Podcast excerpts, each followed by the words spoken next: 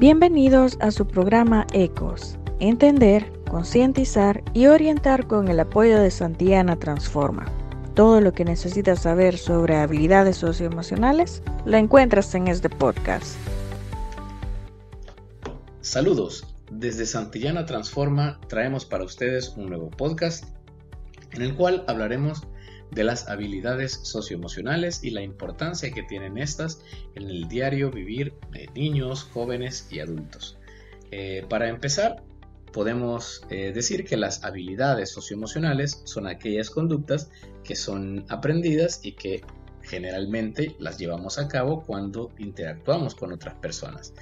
Es decir, que son todos ese conjunto de elementos, de características, de patrones eh, conductuales y comportamentales que nosotros adquirimos cuando estamos eh, en interacción con otras personas. Enseñamos y aprendemos. Es, eh, es una vía dual en la que enseñamos y aprendemos y también nos es útil para poder expresar nuestros sentimientos, que definitivamente pues es uno de los aspectos que más hace falta, ya que eh, hay muchas personas que debido a esto tienen dificultades para poder expresar cómo se sienten y sobre todo para poder identificar cómo se sienten. Eh, normalmente nos preguntan o nos suelen consultar cómo estamos y la respuesta usualmente es bien pero pocas veces reparamos en realmente cómo nos sentimos y por eso las habilidades socioemocionales son importantes porque le permiten a la persona realmente identificar cómo está su estado de ánimo y a raíz de qué este puede cambiar, ya sea para lograr una estabilidad o para digamos recuperar aquel eh, tono pues más óptimo. Decíamos también que ¿Por qué es importante eh, que se trabaje esto en las aulas de clase? Eh, primero, es importante también eh, promover actividades en, esa interacción de maestros, estudiantes y padres de familia, donde se permita que las personas logren expresar realmente sus emociones para que sea un poco más sólida esta relación entre, entre sí y que esto permita que haya un adecuado funcionamiento para que esta adaptación social, académica, psicológica eh, de niños, niñas y jóvenes sea de forma más eh, óptima, más favorable, ¿sí? Entonces, por eso es importante. Ahora, existen diversas situaciones que nos pueden facilitar que esta expresión o esta adaptación al desarrollo de estas habilidades socioemocionales sea posible. Por ejemplo, cuando se permite que las personas participen, que todas reciban un trato igualitario, que se escuchen y se respeten sus opiniones, esto favorece que las personas logren eh, potenciar estas habilidades. Lo podemos ver en ejemplos bien prácticos en el día a día en las instituciones educativas. Eh, una persona que siente que es respetada, que es escuchada, que tiene voz, que tiene voto, estará más motivada a asistir eh, diariamente a sus clases, en la entrega de sus trabajos, en la interacción con el resto de sus compañeros, eh, permite que haya más participación eh, dentro de las clases, ¿no? de repente hay chicos que están más acostumbrados al ostracismo, que se refugien y esperan, digamos, que otro hable y dicen, no, mi compañero va a hablar y entonces yo por eso mejor me quedo aquí tranquilito. Si nosotros potenciamos estas habilidades socioemocionales y hacemos ver a los chicos, por ejemplo, que sus opiniones son importantes, que cada vez que nosotros opinamos, construimos, desarrollamos ideas y eso amplía nuestra capacidad de pensamiento, de razonamiento, eh, de interacción, mm, de respeto y escucha activa eh, para con los demás. Y también se potencia la búsqueda de soluciones colectivas, que es lo que usualmente se, intenta a través de los ejercicios prácticos. La teoría nos sirve para poner de manifiesto los conocimientos que queremos que los estudiantes aprendan. Sin embargo, el trabajo en equipo favorece que esto sea de una forma más dinámica, más interactiva, más propia y cuando se trabaja de forma colectiva se obtienen eh, buenísimos resultados porque permite que estos jóvenes interactúen, que aprendan a socializar, a relacionarse, a escuchar, como dijimos antes, entre otras cosas, ¿no? Y por eso es muy importante que se desarrollen. Eh, ¿Cómo se puede trabajar esto en clases? Eh, es importante integrar ya en la, en la práctica todas estas habilidades socioemocionales con las actividades académicas. Mm, en ningún momento debemos de permitir que mm, nuestros, eh, nuestra currícula limite esta capacidad de, socialización, de expresión. Sabemos que los contenidos se pueden ajustar. Eh, justamente ahora estamos trabajando en incluir a los ODS, los Objetivos de Desarrollo Sostenible, en cada una de las temáticas para que los estudiantes eh, los conozcan, eh, participen, eh, se empoderen y logren ser estos líderes positivos que se buscan, ¿no? También convierten las prácticas socioemocionales en hábitos, es decir, que si esto se registra y se utiliza día con día, es más fácil que las personas, en este caso los chicos, lo interioricen y lo pongan en práctica, que al final eh, del caso es lo que realmente necesitamos. No solo quedarnos con que lo conozcan o sepan cuál es la importancia, sino que lo pongan en práctica eh, día a día. A veces eh, nos suelen preguntar o nos suelen decir, pero es que hay muchísimos elementos de las habilidades sociales que a veces no conocemos o cuántas habilidades sociales hay. cuántas son o cómo las podemos clasificar. Realmente las habilidades sociales tienen en común eh, ciertos valores, por ejemplo, hablando de, la empatía, cuando hablamos del autocontrol, de la asertividad, por ejemplo, o de que una persona pueda desarrollar autoconocimiento, que aprenda a trabajar en la resolución de problemas, que puedan desarrollar conductas resilientes, eh, cuando se trabaja la parte de la colaboración, la iniciativa, eh, otro elemento de habilidades sociales, por ejemplo, como la perseverancia, la conciencia social, que sabemos que es un, es un tema que, necesita reforzarse, no, no solo en, a nivel teórico, pues, sino que a nivel práctico también.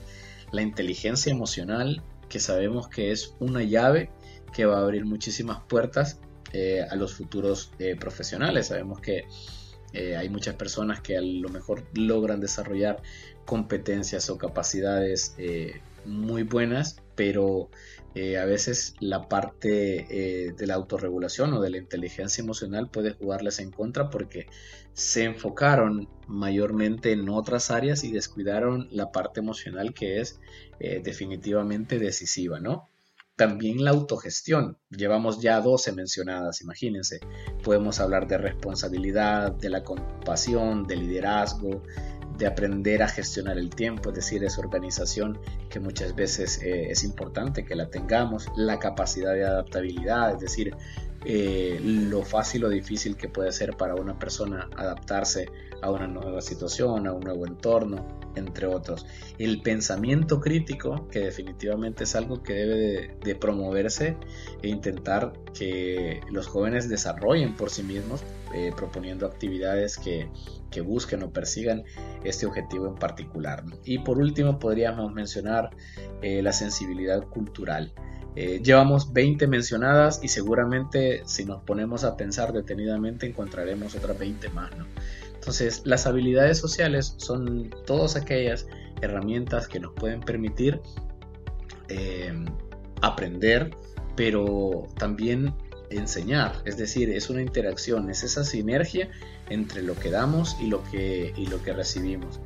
Y si esto se potencia y se desarrolla, permitirá que los jóvenes estén más familiarizados, más adaptados, eh, y tengan eh, muchísima más capacidad de interacción en lugar de entrar, por ejemplo, en los conflictos. Y si los conflictos se presentan, que tengan como esas capacidades para poder eh, desarrollarlos de una forma más positiva, ¿no? También es importante que nos enfoquemos en trabajar, digamos, de forma conjunta eh, y gradualmente entre niños, niñas, jóvenes y adolescentes, ¿no? Aspectos importantes que nos puedan servir. Hay elementos que son particularmente decisivos al momento de trabajar con, eh, con la niñez, con la juventud, ¿no? Y uno de ellos tiene que ver con aprender a identificar y centrarnos en aquellos avances, en aquellas mejoras, en aquellos aciertos y en las, eh, en las críticas constructivas, por ejemplo. Si yo le digo a una persona en qué se equivocó, eh, digamos que hasta cierto punto está bien, pero refuerza y educa más que yo le diga de qué forma puede mejorar esos aspectos en los que a lo mejor está un poco bajo o necesitamos que se trabajen mejor. Y tiene que ver con el tacto, con la forma en la que se lo decimos. Eh, también podemos quitar o, intentar restar valor eh, a los errores, ya que sabemos y, y desde Santillana tenemos esa visión en la cual eh, le hacemos ver o les hacemos ver a las personas que a través del, del error eh, viene el aprendizaje. Cuando intentamos, cuando nos equivocamos, podemos aprender y sacarle muchísimo provecho. Y eso es lo que realmente nos permite avanzar, lo que nos permite crecer. Nos dimos cuenta que a lo mejor esa no era la ruta, eso no, no es el camino, pero podemos eh, trabajar en ello también le, es importante que prestemos atención a nuestro entorno. Muchas veces estamos centrados en aquellos elementos del día a día, pero hay situaciones o hay causas particulares que, a las que debemos prestarles atención. Eh, aquellos chicos que no participan, que se ausentan, eh, que usualmente manifiestan conductas que tienen que ver con violencia, conflictos.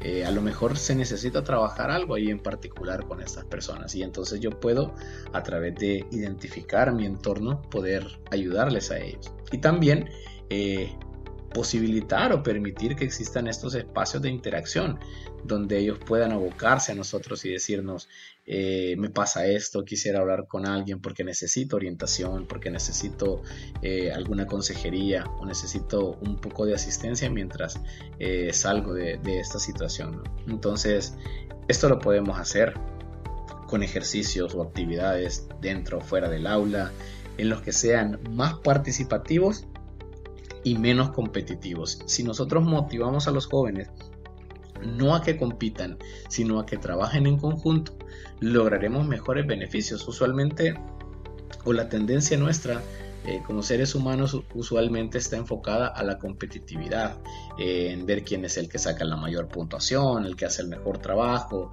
el que recibe más elogios y nos olvidamos de los aspectos importantes que tienen que ver con la convivencia, el aprendizaje, disfrutar lo que se hace y sobre todo aprender.